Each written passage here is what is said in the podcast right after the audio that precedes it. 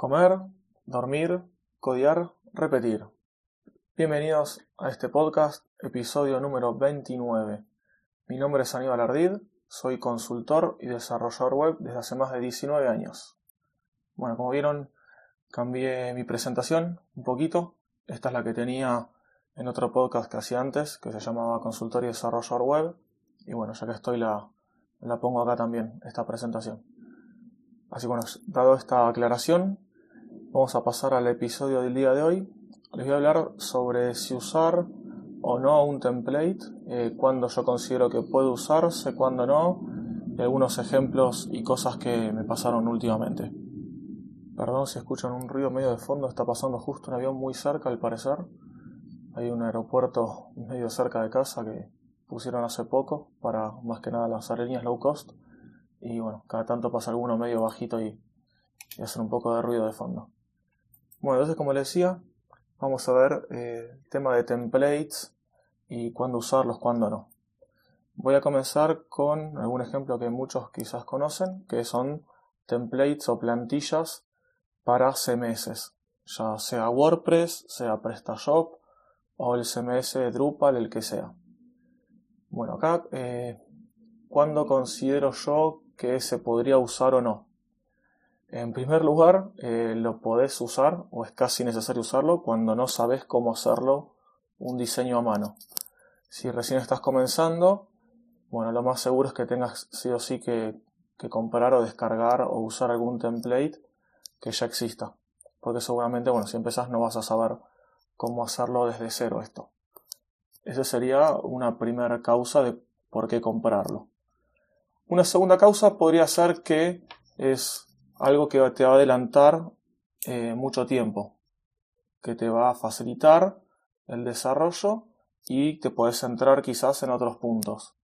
Esto puede ser, por ejemplo, un diseño que es medio complicado y ya lo tenés medio resuelto, con, usando un template, una plantilla, y vos te puedes enfocar a otras cosas. Por ejemplo, en un CMS, puedes enfocar el tiempo a quizás optimizar esa plantilla, a eh, instalar o configurar otros plugins, widgets u otras partes del sistema y ahí te puede llegar a, servir eso.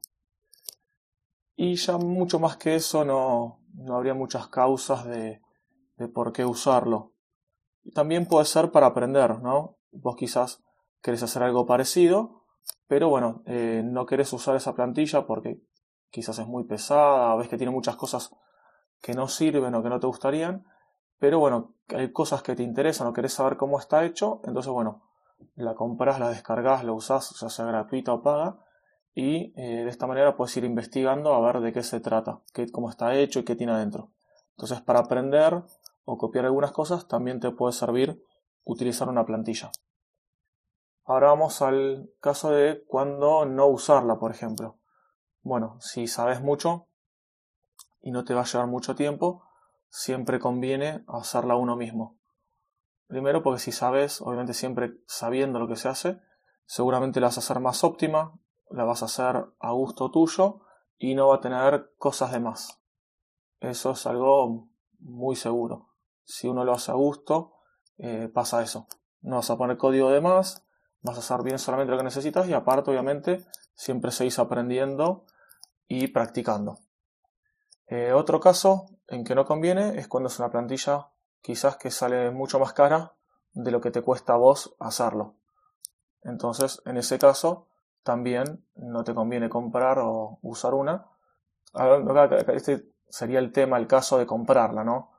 Porque si es gratis, bueno, no tenés eh, un ahorro de tiempo, dinero. Pero si la vas a comprar, no sé, una plantilla vale 100 dólares y tu tiempo ahora la haces en menos de eso, bueno, no te conviene ahí. Ahí también está el caso en que eh, te puedes llegar a comprarla. Si es una plantilla sale 10 dólares y a vos hacer algo parecido te lleva muchísimo más tiempo o te lleva muy poco tiempo modificar esa plantilla y dejarla a gusto tuyo, bueno, ahí te vas a ahorrar bastante. Entonces, en ese caso también conviene. Esto más o menos en cuanto a CMS. Pero ahora supongamos que vos estás haciendo un desarrollo en un framework, como me ha pasado a mí. Yo estaba comenzando eh, a aprender Angular 8, que ya lo conté en otro episodio, no me equivoco, si fue dos episodios atrás, en el 27 fue, estaba aprendiendo a usar, eh, a programar en Angular 8 y ya estábamos comenzando con un desarrollo en la empresa. Entonces acá justo tenía yo que, tomar este proyecto y tenía dos opciones, porque ese proyecto que ya estaba comenzado eh, no estaba del todo bien. Tenía varias cosas que fallaban, que no estaban del todo hechas, entonces tenía dos opciones. Ponerme a arreglar eso, que estaba fallando, estaba mal hecho. La otra opción, también no iba a saber cuánto tiempo me iba a llevar, aunque acá, bueno, estoy aprendiendo, que ahora más adelante, bueno, retomo este tema.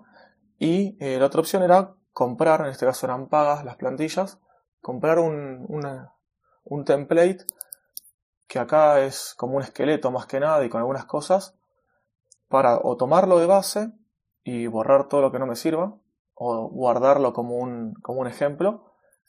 Eh, también otra opción era comprarlo para ver cómo estaban hechas algunas partes y tomar ejemplos.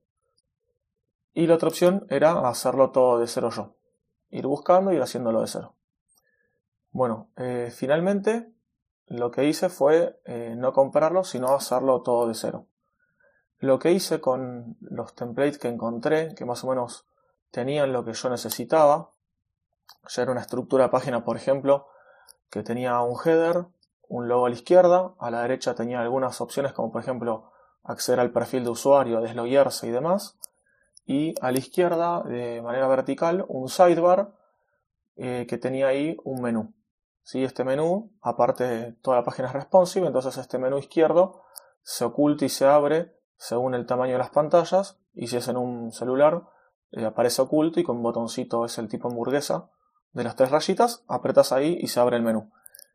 Bueno, esto en el diseño que yo ya tenía hecho estaba más o menos, y este, por ejemplo, estos diseños que yo he encontrado, estos templates, estas plantillas, ya lo tenían todo hecho, todo solucionado. Tenían login, tenían eso, tenían además un montón de otras secciones que, formularios y demás que yo iba a necesitar. Y todo probado y funcionado. El tema es que eso yo no sabía también cuánto código basura iba a haber ahí, tampoco sabía si estaba bien programado, si estaba bien la estructura del código, si estaba todo dentro de un archivo todo apelotonado o estaba separado bien en componentes. Entonces esa fue mi duda. Y también como yo estaba aprendiendo y estaba ahí, estoy haciendo ese curso, me convenía, por un lado, también ir aprendiendo yo, ir haciéndolo a poquito. Total, no tengo apuro, eh, lo voy haciendo a poquito y bueno, voy corrigiendo.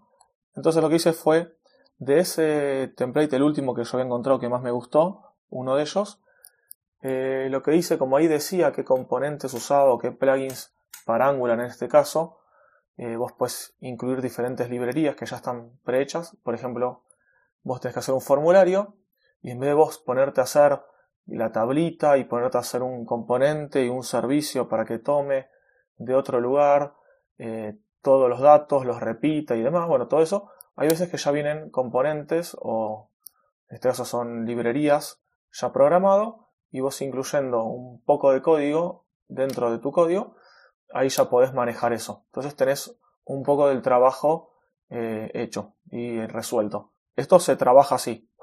Cuando uno trabaja en Angular, en React, en diferentes frameworks, no hace todo el código. Es imposible y es totalmente eh, ineficiente.